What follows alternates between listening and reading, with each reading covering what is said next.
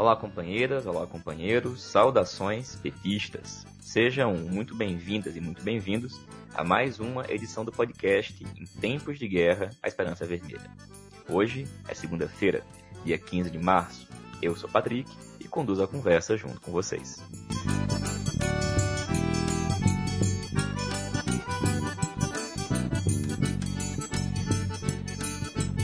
No episódio de hoje, escutamos a companheira Rayane Andrade, professora de Direito da UEG, que comenta os três anos do assassinato da vereadora Marielle Franco.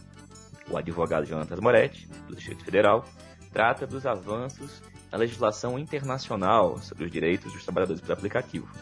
E Giovanni Zonazzi, do Rio Grande do Sul, fala pra gente sobre os 138 anos do falecimento de Karl Marx e a atualidade do seu pensamento.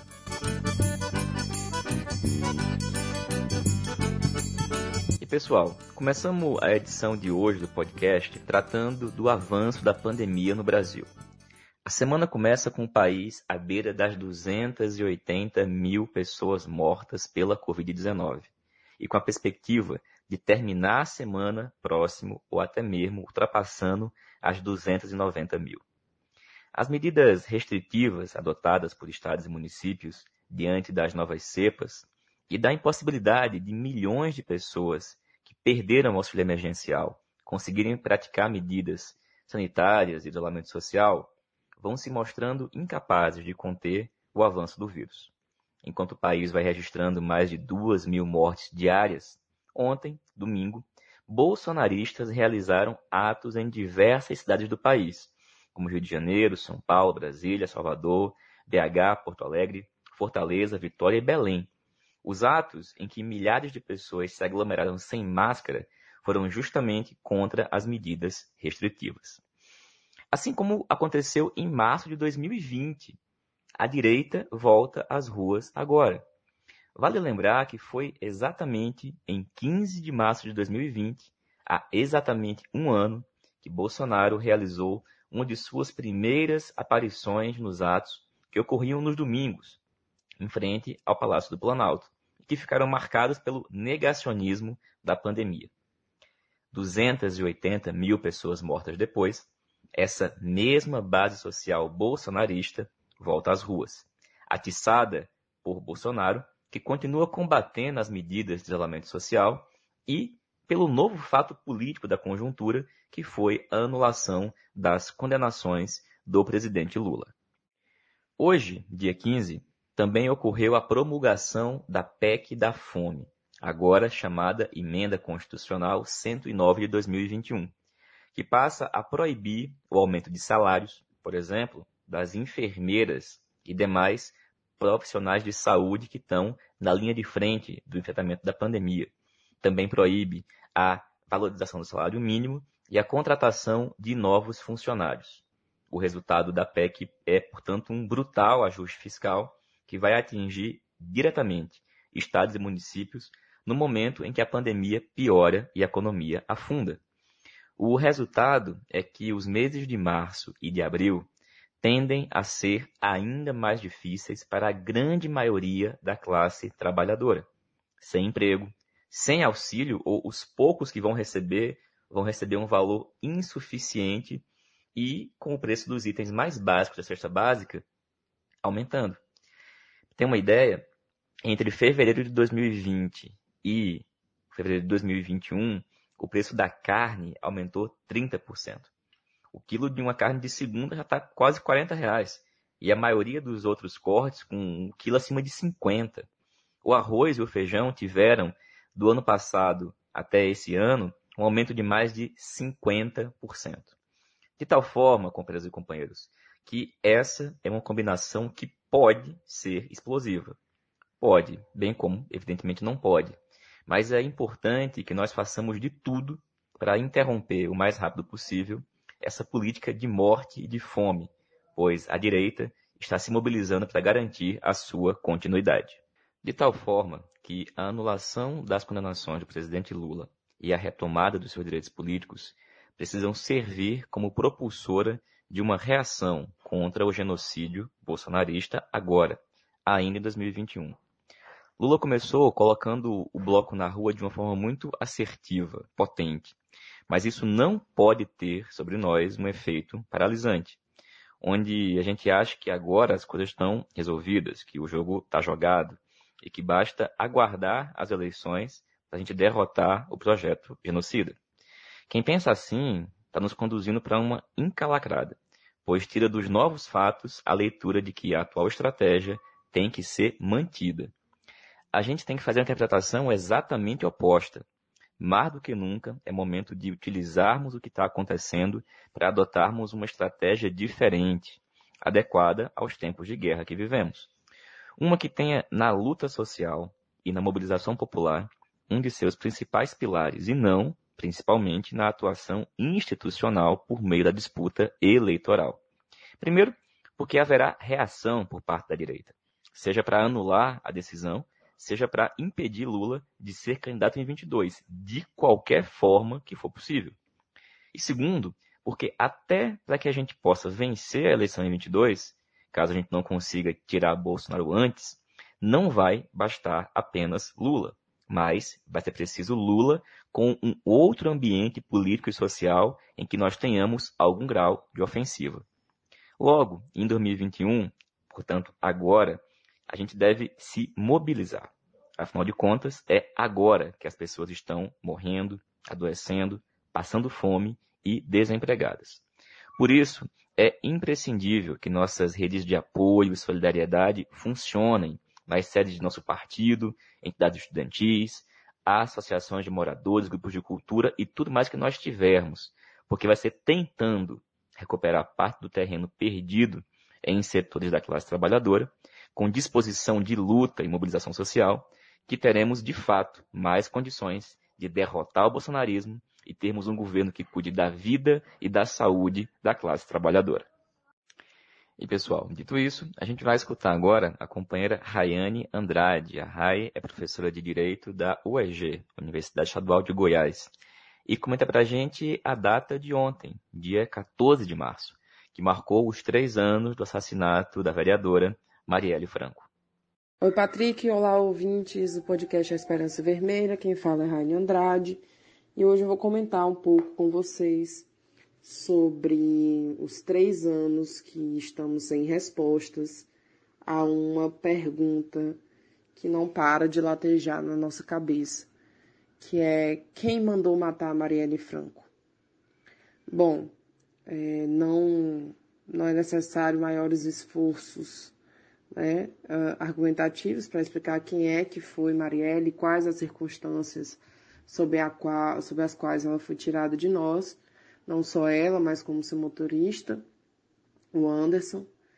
E estamos aqui, mais de mil dias depois, insistindo na mesma questão que permanece é, repleta né, de, de, de momentos de, de, que faltam né, esclarecimentos jurídicos sobre as circunstâncias de sua morte, como ela se deu e quem são os responsáveis.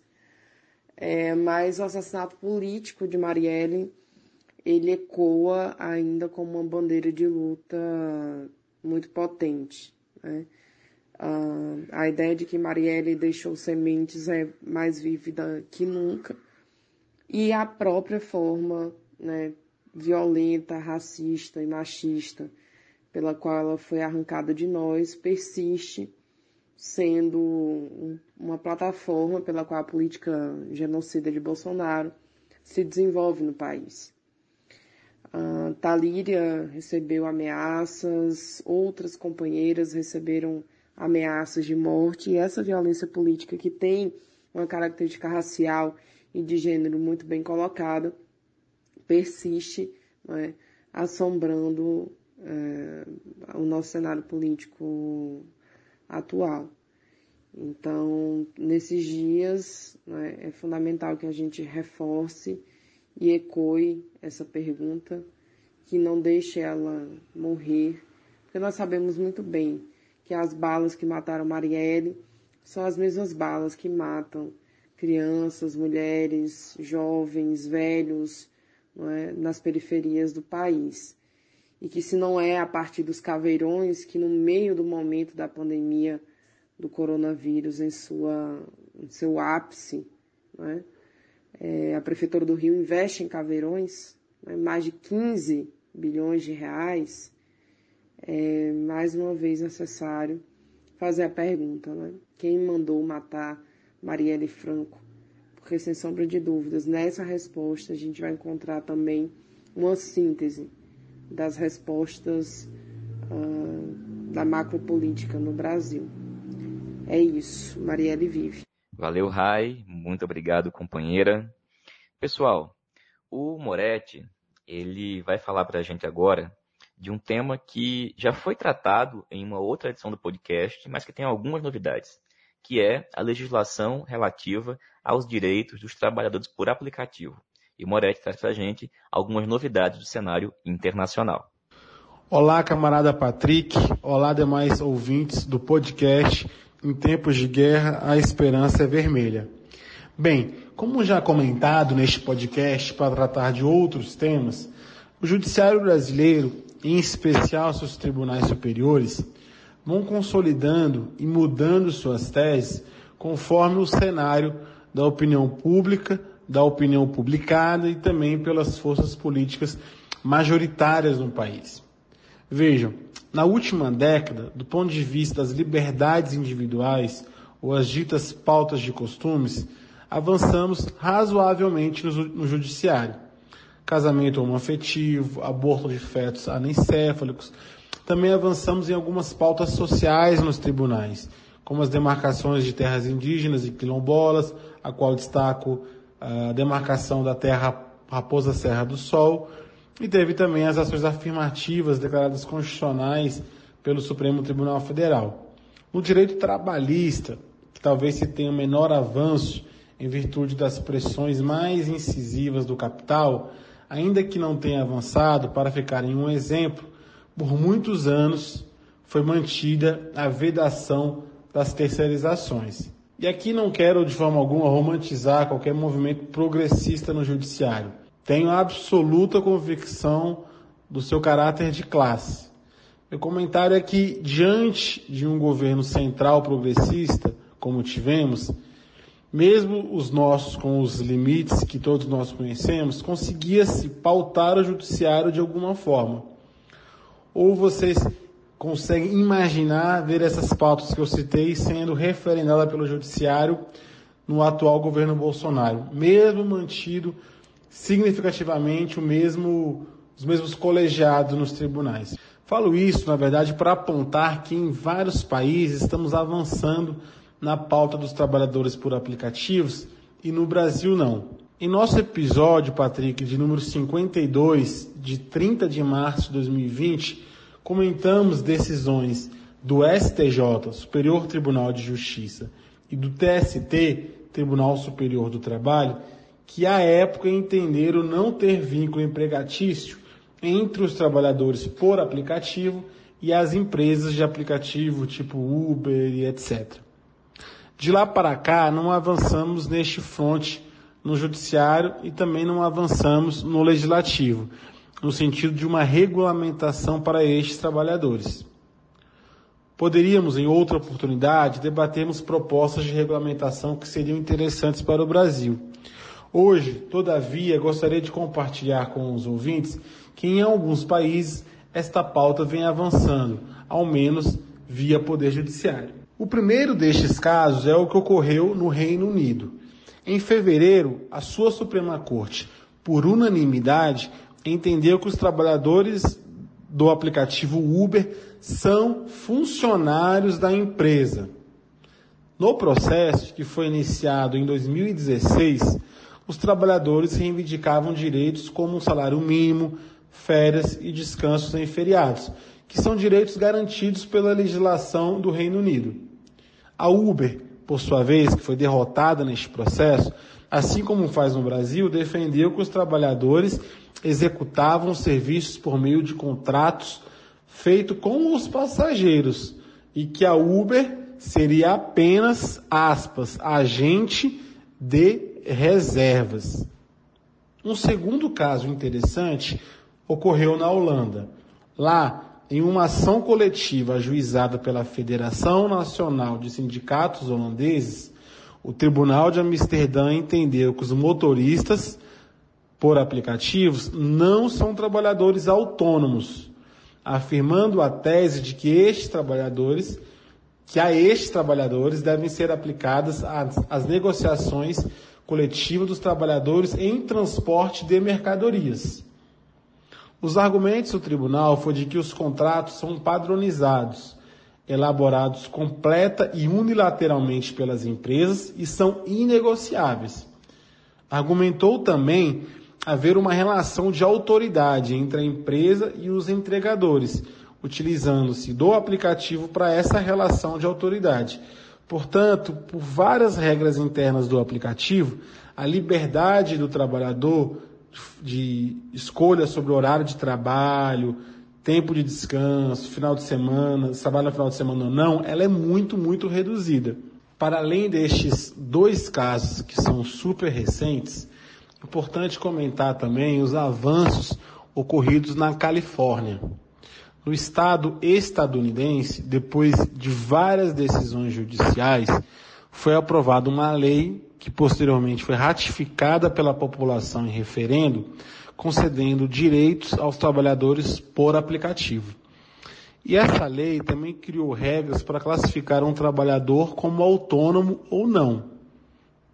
Portanto, para não ter vínculo com a empresa, devem ocorrer três situações concomitantes. A primeira é que o trabalhador deve ser livre do controle e direção da empresa contratante, incluindo o modo de execução do trabalho. Segundo é que o e esse mais importante é que os serviços não podem ser relacionados à atividade principal da empresa.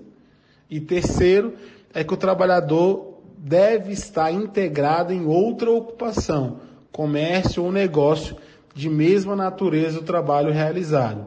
Ou seja, essa não pode ser a única fonte de renda do trabalhador. Após a aprovação desta lei, a Uber e a Lyft estão gastando 100 milhões de dólares. Isto mesmo, 100 milhões de dólares o que daria algo em torno de 600 milhões de reais em campanha e lobby para derrubar a lei. Aqui na América Latina, a Argentina, depois de um interessante processo de organização dos trabalhadores, o governo federal central enviou uma proposta de regulamentação das atividades dos trabalhadores por aplicativo ao Congresso. No Brasil, capitaneados pela Central Única dos Trabalhadores, começa a nascer uma organização dos trabalhadores em alguns estados, mas ainda muito incipiente. E penso que essa deve ser uma pauta crescente das organizações de trabalhadores e partidos políticos de esquerda. Em pesquisas de um pouco antes do início da pandemia, portanto bastante desatualizadas, tínhamos ali em 2019, 5,5 milhões de trabalhadores cadastrados em aplicativos, que são pessoas que trabalham eh, nos finais de semana, têm outras rendas, mas de, destas 5,5 milhões, 1,2 milhões tinham o aplicativo como principal fonte de renda. A título comparativo, com a nossa crescente desindustrialização, com dados de 2018, tínhamos 1,8 milhões de trabalhadores metalúrgicos, o que remonta, remonta a um patamar de 2006. Portanto, os trabalhadores por aplicativo é um contingente de trabalhadores considerável e que é imprescindível formularmos uma política para estes trabalhadores. Por fim, Patrick, se me permite uma dica cultural, que, que é um filme que mostra de forma muito dura a realidade destes trabalhadores. Recomendo a quem tiver possibilidade assistir o filme Você Não Estava Aqui, do diretor Ken Loach, o mesmo que fez Eu, Daniel Blake, entre outros clássicos como Terra e Liberdade. Valeu, Moretti. Obrigado, companheiro. E pessoal, ontem, dia 14, também foi uma data relativa ao Karl Marx 138 anos do seu falecimento. E sobre esse assunto, a gente escuta agora o companheiro Giovanni Zvanazzi. Bom dia, boa tarde, boa noite aos ouvintes do podcast. Olá, Patrick. Confesso que quando você me convidou para falar um pouco sobre a vida, a obra e a morte do Marx, que agora no dia 14 cumpriu 138 anos, eu pensei em falar um pouco sobre a família do Marx, sobre o contexto europeu e mundial de quando ele nasceu, contar algumas curiosidades. Afinal, quantos de nós sabemos que o Marx sonhou em ser poeta? Pensei em falar do capitalismo da época do Marx e principalmente em tentar explicar por que um cara que morreu antes de ser inventado o cheeseburger, a garrafa PET, o código de barras, o cartão de crédito, o cotonete, a roupa de nylon, o zíper, sabe? Como que um cara que morreu antes de tudo isso existir consegue ser atual até mesmo hoje em dia? Mas aí eu desisti de abordar isso. Até porque eu acho, bastaria dizer que o Marx, ao estudar o capitalismo, suas leis, suas tendências, garantiu que seguiria sendo atual enquanto existisse capitalismo.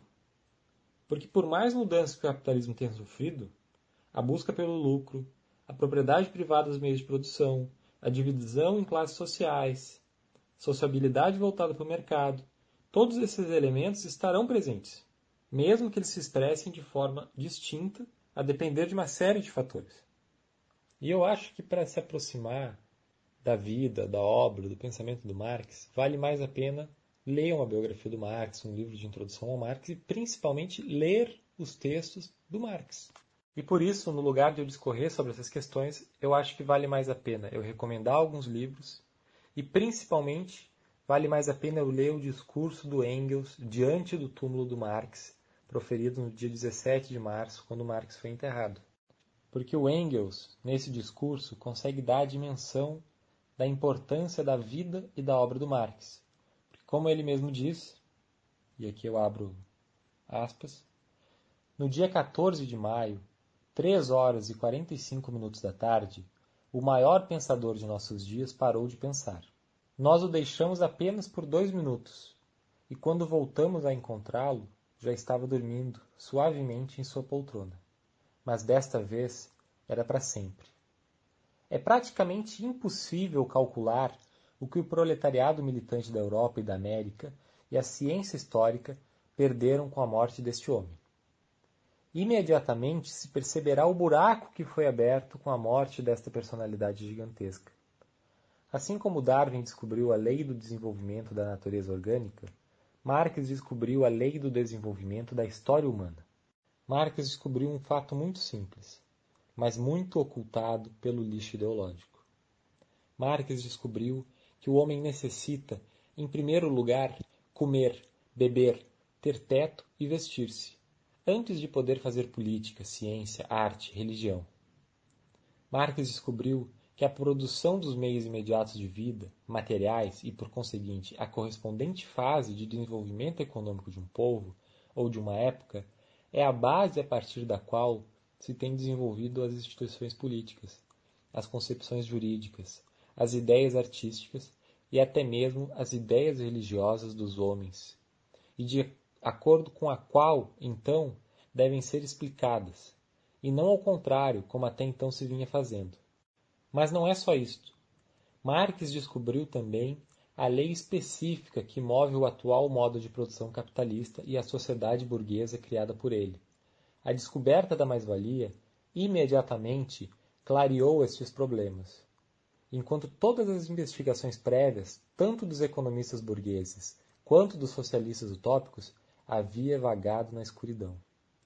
Duas descobertas como estas deveriam ser o bastante para uma vida. Quem tem a sorte de fazer apenas uma dessas descobertas já pode se considerar feliz. Porém, não houve um campo que Marx não investigasse, e estes campos foram muitos, e em nenhum deles se limitou a fazer apenas superficialmente. Inclusive na matemática, na qual não teve descobertas muito originais. Tal era o homem da ciência, Porém, isto não era, nem com muito, a metade do homem. Para Marx, a ciência era uma força motriz, uma força revolucionária.